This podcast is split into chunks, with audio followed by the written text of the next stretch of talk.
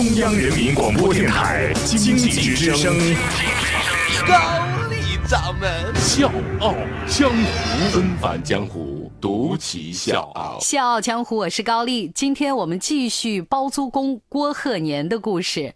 昨天呢，我们讲到郭鹤年做糖业生意啊，因为他很勤奋、很努力，他的竞争对手呢看不过眼啊。我们既然没他那么努力，我们不如在其他地方下点功夫吧。然后就想到了一些歪招，在糖的成分上做起了文章。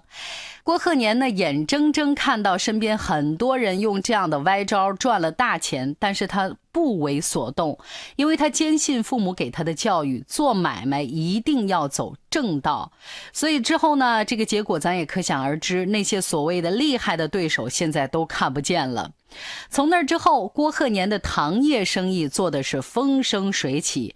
就算是遇到别的国家廉价糖的那种竞争，郭鹤年呢也能凭借对国际糖业市场的了解，还有就是在国际贸易方面他自己的优势来稳定价格。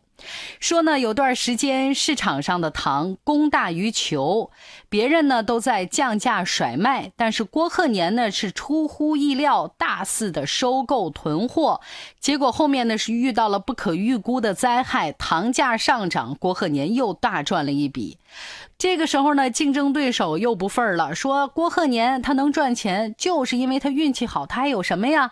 而我要告诉大家的是，这所谓的运气的背后，其实是是郭鹤年异于常人的智慧。纷返江湖，独起笑傲，高丽掌门笑傲江湖，敬请收听。自打做这个糖的买卖，郭鹤年呢就不断的搜集各种关于糖的信息，包括研究市场动态，还有从糖业的供求到人民的生产消费，甚至是船只的运输，包括天气预报这样的细节，他都不放过。这些才让他了解到，船在运糖要五六个月才能到一个国家，但是一个国家如果真的是缺糖的时候，你是不能多等一个月的，囤糖出货一定会赚钱，这就是他对市场的掌控。因为有了这样的掌控，所以在郭鹤年四十岁的时候，他就已经控制了全球百分之五的糖业，成为全球六大糖王之一。当然，亚洲糖王的称号也由此而来。一九八四年，邓小平要发展中国经济，但是那个时候呢，我们国家连一个像样的贸易中心都没有，于是国家想在建国门外大街建设国贸。一开始呢，很多人都不看好这个事儿，因为当时那个地段太萧条了。好不容易找到两个国外的财团，一个是美国的，一个是日本的，但是人家开出来的这个条件呢是异常的苛刻，根本没法忍。然后呢，就有朋友把这个事儿告诉了郭鹤年。郭鹤年一听呢，是非常的愤怒，他就说了：“岂有此理啊！今天的中国还必须靠他外国人吗？”他就立刻做出一个决定：我们要争志气，不要给外面的人看不起我们华人。这个事儿就应该咱中国人自己来做。当时呢，这个投资需要五亿美元，郭鹤年手上呢只有一亿美元，然后呢，他就把其他生意的资金全部都挪过来，最后呢，资金不够，他就去贷款。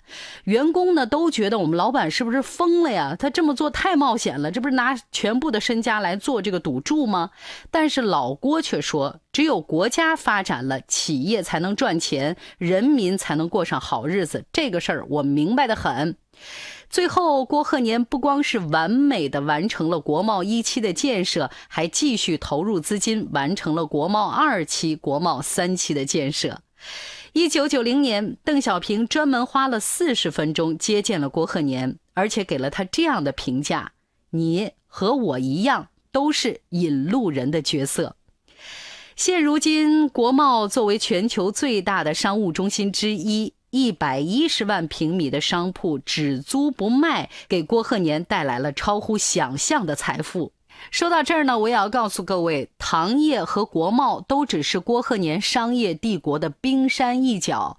除此之外呢，他还拥有很多家的上市公司，包括面粉厂、石油公司、饲料加工厂，还有什么采石场、玻璃厂、矿场、银行、贸易公司和船务等等。郭鹤年呢，更是咱熟悉的金龙鱼集团以及香格里拉酒店的创始人。二零一二年，郭鹤年获得了中国经济年度人物终身成。成就奖，所以各位，你看做成一桩买卖不难，但是像郭鹤年这样，人家能做出一大盘的生意，这背后一定有难以想象的智慧。咱笑傲江湖就是这样啊！我不但是要给大家熬浓浓的励志鸡汤啊，我们也要给大家捋一捋人家是怎么成功的。大家好。我是《笑傲江湖》的内蒙听众武明义，是一个 IT 公司的市场总监。《笑傲江湖》有笑有泪，有血有肉，有启发，有彷徨。我每期必听。现在我邀请你在微信公众号检索“经济之声笑傲江湖”，关注“笑傲江湖”公众微信，加入“笑傲江湖”听众大家庭。谢谢。好了，我也就不吹牛了啊。其实这四点呢，都是郭老人家自己总结的。我们来看第一点：无论做什么事业，都要敢于冒险，不要东想西想，找到好的项目要抓紧，推动力要大。第二，必须有耐心，路程当中呢，肯定有困难，一定要克服掉。他用邓小平的事例勉励大家：生意被打倒了，要站起来，再打倒，再站起来。第三，成功以后赚钱要特别小心。虽然我们讲失败是成功之母，但成功往往也是失败之母。第四，赚到的钱要回归社会，越多越好。所以，四十岁的郭鹤年成为亚洲糖王，九十多岁还奋斗在一线。他说：“做生意百分之九十是靠自己的勤奋和智慧。”他也谨记住爹妈给他的忠告：没能力的话，你只能是穷二代，不可能是富二代。最后呢，郭鹤年想把一句话送给所有的企业家。他说：“企业名号要想响亮，不仅需要智慧和勤奋，还要有一颗爱国爱人民的心，这才是企业家最强大的后盾。”小江我是高丽，明天见。